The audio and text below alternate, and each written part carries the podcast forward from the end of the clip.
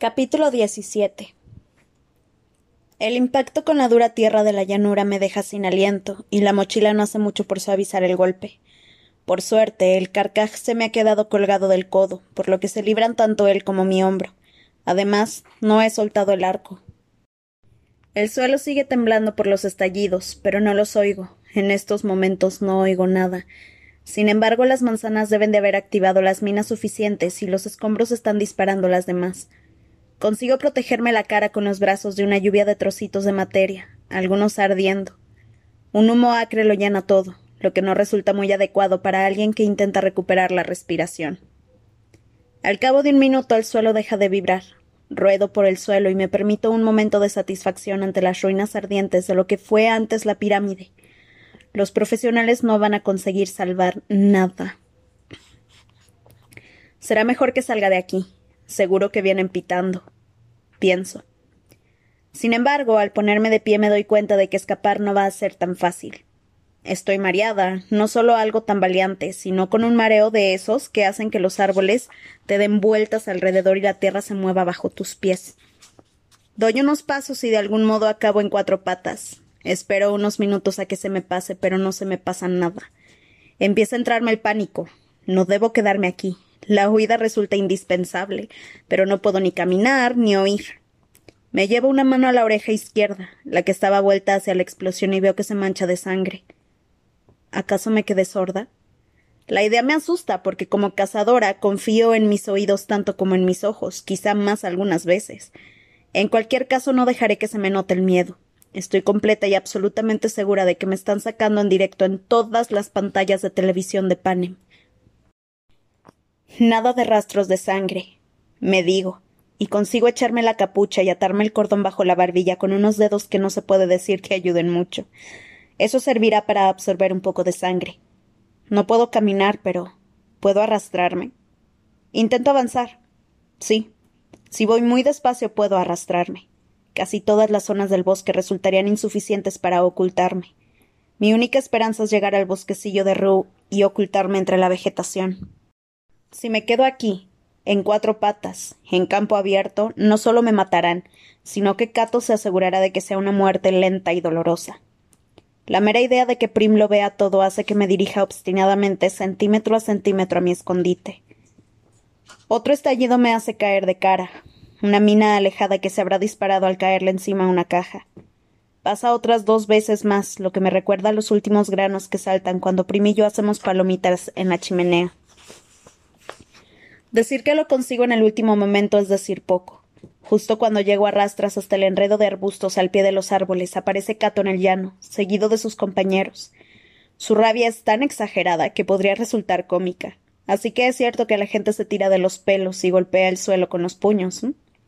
Si no supiera que iba dirigida hacia mí, a lo que le he hecho. Si a ello le añadimos que estoy cerca y que no soy capaz de salir corriendo ni de defenderme, lo, lo cierto es que estoy aterrada. Me alegro de que mi escondite no permita a las cámaras verme de cerca, porque estoy mordiéndome las uñas como una loca, arrancándome los últimos trocitos de esmalte para que no me castañeen los dientes. El chico del Distrito 3 ha estado tirando piedras al destrozo y debe de haber concluido que se han activado todas las minas, porque los profesionales se acercan. Cato ha terminado con la primera fase de su rabieta y descarga su ira en los restos quemados, dándoles patadas a los contenedores. Los otros tributos examinan el desastre en busca de algo que pueda salvarse. No hay nada. El chico del Distrito 3 ha hecho su trabajo demasiado bien. A Cato debe de habérsele ocurrido la misma idea porque se vuelve hacia el chico y parece gritarle. El pobre solo tiene tiempo de volverse y empezar a correr antes de que Cato lo tome por el cuello desde atrás. Veo cómo se le hinchan los músculos de los brazos mientras sacude la, sacude la cabeza del chico de un lado a otro. Así de rápida es la muerte del chico del Distrito 3. Los otros dos profesionales parecen intentar calmar a Cato. Me doy cuenta de que él quiere volver al bosque, pero ellos no dejan de señalar al cielo, lo que me desconcierta hasta que me doy cuenta. Claro, creen que el que ha provocado las explosiones está muerto. No saben lo de las flechas y las manzanas. Han dado por supuesto que la trampa estaba mal y que el tributo que la activó ha volado en pedazos. El cañonazo podría haberse perdido fácilmente entre los estallidos. Los restos destrozados del ladrón se los habrá llevado un aerodeslizador. Los tributos se retiran al otro lado del lago para dejar que los vigilantes se lleven el cadáver del chico del Distrito 3. Y esperan. Supongo que se oye un cañonazo porque aparece un aerodeslizador y se lleva al chico muerto. El sol se pone en el horizonte. Cae la noche. En el cielo veo el sello y sé que debe de haber empezado el himno. Un momento de obscuridad y después ponen la imagen del chico del Distrito 3, también la del chico del Distrito 10, que debe de haber muerto esta mañana. Después reaparece el sello. Bueno, ya lo saben. El saboteador ha sobrevivido. A la luz del sello veo que Cato y la chica del Distrito 2 se ponen las gafas de visión nocturna. El chico del Distrito 1 prende una rama de árbol a modo de antorcha, lo que ilumina sus rostros lúgubres y decididos. Los profesionales vuelven a los bosques para cazar. El mareo ha remitido, y aunque el oído izquierdo sigue sordo, puedo oír un zumbido en el derecho. Eso es buena señal. Sin embargo, no tiene sentido salir de aquí. En la escena del crimen estoy todo lo segura que puedo estar. Seguro que piensan que el saboteador les lleva dos o tres horas de ventaja. De todos modos, pasa un buen rato hasta que me arriesgo a moverme. Lo primero que hago es sacar mis gafas y ponérmelas, lo que me relaja un poco porque así al menos cuento con uno de mis sentidos de cazadora. Bebo un poco de agua y me lavo la sangre de la oreja. Como me da miedo que el olor a carne atraiga a depredadores no deseados, ya es bastante malo que huelan la sangre fresca. Me alimento con los vegetales, raíces y bayas que Ru y yo recogimos esta mañana. ¿Dónde estará mi pequeña aliada? ¿Habrá conseguido llegar al punto de encuentro? ¿Estará preocupada por mí? Al menos el cielo ha dejado claro que las dos seguimos vivas. Cuento con los dedos los tributos que quedan el chico del uno, los dos del dos, la comadreja, los dos del once y el doce. Solo ocho. Las apuestas deben de estar poniéndose interesantes en el Capitolio. Seguro que estarán emitiendo reportajes especiales sobre todos nosotros, y probablemente entrevistan a nuestros amigos y familiares. Hace ya mucho tiempo que no había un tributo del Distrito 12 entre los ocho finalistas, y ahora estamos dos, aunque por lo que ha dicho Cato, Pita no durará. Tampoco es que importe mucho lo que diga Cato. ¿Acaso no acaba de perder toda su reserva de provisiones? Que empiecen los septuagésimo cuartos Juegos del Hambre, Cato. Pienso. Que empiecen de verdad. Se ha levantado una brisa fría, así que me dispongo a sacar el saco de dormir, hasta que me doy cuenta de que se lo dejé a Ru. Se suponía que yo iba a conseguir otro, pero con todo el lío de las minas se me olvidó.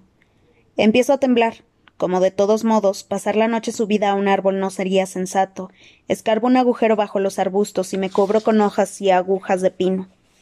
Sigo estando helada. Me echo el trozo de plástico en la parte de arriba y coloco la mochila de forma que bloquee el viento. La cosa mejora un poco y empiezo a comprender a la chica del distrito ocho, la que encendió la fogata la primera noche. Sin embargo, ahora soy yo la que tiene que apretar los dientes y aguantar hasta que se haga de día. Más hojas, más agujas de pino. Meto los brazos dentro de la chaqueta, me hago un ovillo y de algún modo consigo dormirme. Cuando abro los ojos el mundo sigue pareciéndome algo fracturado y tardo un minuto en darme cuenta de que el sol debe de estar muy alto y las gafas hacen eso con mi vista. Me siento para quitármelas y justo entonces oigo unas risas en algún lugar cerca del lago. Me quedo quieta. Las risas están distorsionadas, pero el hecho de que las oiga quiere decir que estoy recuperando la audición. Sí, mi oído derecho vuelve a funcionar aunque sigue zumbándome. En cuanto al izquierdo, bueno, al menos ya no sangra. Me asomo entre los arbustos, temiendo que hayan regresado los profesionales y esté atrapada durante un tiempo indefinido. No, es la comadreja, de pie entre los escombros y muerta de risa. Es más lista que los profesionales, porque logra encontrar unos cuantos artículos útiles entre las cenizas, una olla metálica y un cuchillo. Me desconcierta su alegría hasta que caigo en que la eliminación de los profesionales le da una posibilidad de supervivencia, igual que al resto de nosotros. Me pasa por la cabeza salir de mi escondite y reclutarla como segunda aliada, pero lo descarto. Su sonrisa maliciosa tiene algo que me deja claro que si me hiciera amiga de la comadreja acabaría con un puñal clavado en la espalda. Si tuviera eso en cuenta, este sería el momento perfecto para dispararle una flecha. Sin embargo, la chica oye algo que no soy yo, porque vuelve la cabeza en dirección contraria hacia el lugar donde nos soltaron, y vuelve corriendo al bosque. Espero. Nada. No aparece nadie. Sea como fuere, si a ella le ha parecido peligroso, quizá haya llegado el momento de que me marche yo también. Además estoy deseando contarle a Rudo lo de la pirámide. Como no tengo ni idea de dónde están los profesionales, la ruta de regreso por el arroyo parece tan buena como cualquier otra. Me apresuro, con el arco preparado en una mano y un trozo de gran frío en la otra. Ahora estoy muerta de hambre, y no me basta con hojas y bayas, sino que me falta la grasa y las proteínas de la carne. La excursión hasta el arroyo transcurre sin incidentes. Una vez allí recojo agua y me lavo prestando especial atención a la oreja herida. Después avanzo colina arriba utilizando el arroyo como guía. En cierto momento descubro huellas de botas en el barro de la orilla. Los profesionales han estado aquí, aunque no fue hace poco. Las huellas son profundas porque se hicieron en barro húmedo, pero ahora están casi secas por el calor del sol.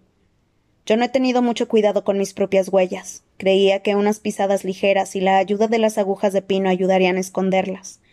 Ahora me quito las botas y los calcetines, y camino descalza por la orilla. El agua fresca tiene un efecto revitalizante, tanto en mi cuerpo como en mi ánimo. Cazo dos peces fácilmente en las lentas aguas del arroyo y me como uno crudo, aunque acabo de comerme el granzo. El segundo lo guardaré para Ru. Poco a poco, sutilmente, el zumbido del oído derecho disminuye hasta desaparecer por completo. De vez en cuando me toco la oreja izquierda intentando limpiar cualquier cosa que me esté impidiendo detectar sonidos. Pero si hay mejoría no la detecto. No me adapto a la sordera de un oído, hace que me sienta desequilibrada e indefensa por la izquierda, incluso ciega. No dejo de volver la cabeza hacia ese lado mientras mi oído derecho intenta compensar el muro de vacío por el que ayer entraba un flujo constante de información. Cuanto más tiempo pasa, menos esperanza me quedan de que la herida pueda curarse. Cuando llego al lugar de nuestro primer encuentro, estoy segura de que no ha venido nadie. No hay ni rastro de Ru, ni en el suelo ni en los árboles. Qué raro. Ya debería haber regresado. Es mediodía. Está claro que ha pasado la noche en un árbol de alguna parte. ¿Qué otra cosa podría hacer sin luz y con los profesionales recorriendo los bosques con sus gafas de visión nocturna? Además, la tercera fogata que tenía que encender era la que estaba más lejos de nuestro campamento, aunque se me olvidó comprobar si la encendió. Seguramente intenta hacer el camino de vuelta con sigilo. Ojalá se diera prisa, porque no quiero quedarme demasiado tiempo por aquí. Quiero pasar la tarde avanzando hacia un terreno más alto y cazar por el camino. En cualquier caso, no me queda más remedio que esperar. Me lavo la sangre de la chaqueta y el pelo y limpio mi creciente lista de heridas. Las quemaduras están mucho mejor, pero aún así me echo un poco de pomada. Lo prioritario ahora es evitar una infección. Me como el segundo pez porque no va a durar mucho con este calor y no me resultará difícil cazar algunos más para Ru si aparece alguna vez. Como me siento muy vulnerable en el suelo, con un oído menos, me subo a un árbol a esperar. Si aparecen los profesionales será un buen punto desde el que dispararles. El sol se mueve lentamente y hago lo que puedo por pasar el tiempo. Mastico hojas y me las aplico a las picaduras. Estas ya se han desinflado, pero siguen doliendo un poco. Me peino el pelo mojado con los dedos y lo trenzo. Me ato los cordones de las botas. Compruebo el arco y las flechas que me quedan. Hago pruebas con el oído izquierdo, agitando una hoja al lado de la oreja para ver si, da señales de vida, pero sin buenos resultados. A pesar del granzo y los peces, me empieza a rugir el estómago y sé que voy a tener lo que en el distrito 12 llamamos un día hueco. Son esos días en los que da igual lo mucho que te llenes el estómago, porque nunca es suficiente. Como estar en el árbol sin hacer nada empeora las cosas, decido rendirme. Al fin y al cabo he perdido mucho peso en el estadio. Necesito más calorías y tener el arco me da confianza en mis posibilidades. Abro lentamente un puñado de nueces y me las como. Mi última galleta. El cuello del granzo que me viene bien, porque tardó un rato en dejarlo limpio. Después me trago un ala y el pájaro es historia. Sin embargo, como es un día hueco, a pesar de todo, sueño despierta con más comida, sobre todo con las recetas decadentes que sirven en el Capitolio el pollo en salsa de naranja, las tartas y el pudín, el pan con mantequilla, los fideos en salsa verde, el estofado de cordero y ciruelas pasas. Chupo unas cuantas hojas de menta y me digo que tengo que superarlo. La menta es buena, porque a menudo bebemos té con menta después de la cena, así que sirve para engañar a mi estómago y hacerle pensar que ya he terminado la hora de comer. Más o menos. Colgada del árbol, con el calor del sol, la boca llena de menta, el arco y las flechas a mano, Es el momento más relajado que he tenido desde que llegué al estadio. Si apareciera Ru y pudiéramos marcharnos. Ah. Conforme crecen las sombras, también lo hace mi inquietud. A última hora de la tarde ya he decidido salir en su busca. Al menos puedo pasarme por el lugar en que encendió el tercer fuego y ver si encuentro pistas sobre su ubicación. Antes de irme esparzo algunas hojas de menta alrededor de nuestra antigua fogata. Como las recogimos a cierta distancia de aquí, Ru entenderá que he estado aquí mientras que para los profesionales no significaría nada. En menos de una hora me encuentro en el lugar donde acordamos hacer la tercera fogata, y noto que algo va mal. La madera está bien colocada, mezclada de forma experta con yesca, pero no se encendió. Aunque Ru preparó el fuego, no volvió para prenderlo. En algún momento posterior a la segunda columna de humo que vi antes de la explosión, ella se metió en problemas. Tengo que recordarme que sigue viva, ¿o no? A lo mejor el cañonazo que señalaba su muerte sonó de madrugada, cuando mi oído bueno estaba demasiado dolorido para captarlo. ¿Aparecerá esta noche en el cielo? No, me niego a creerlo. Podría haber un centenar de explicaciones diferentes.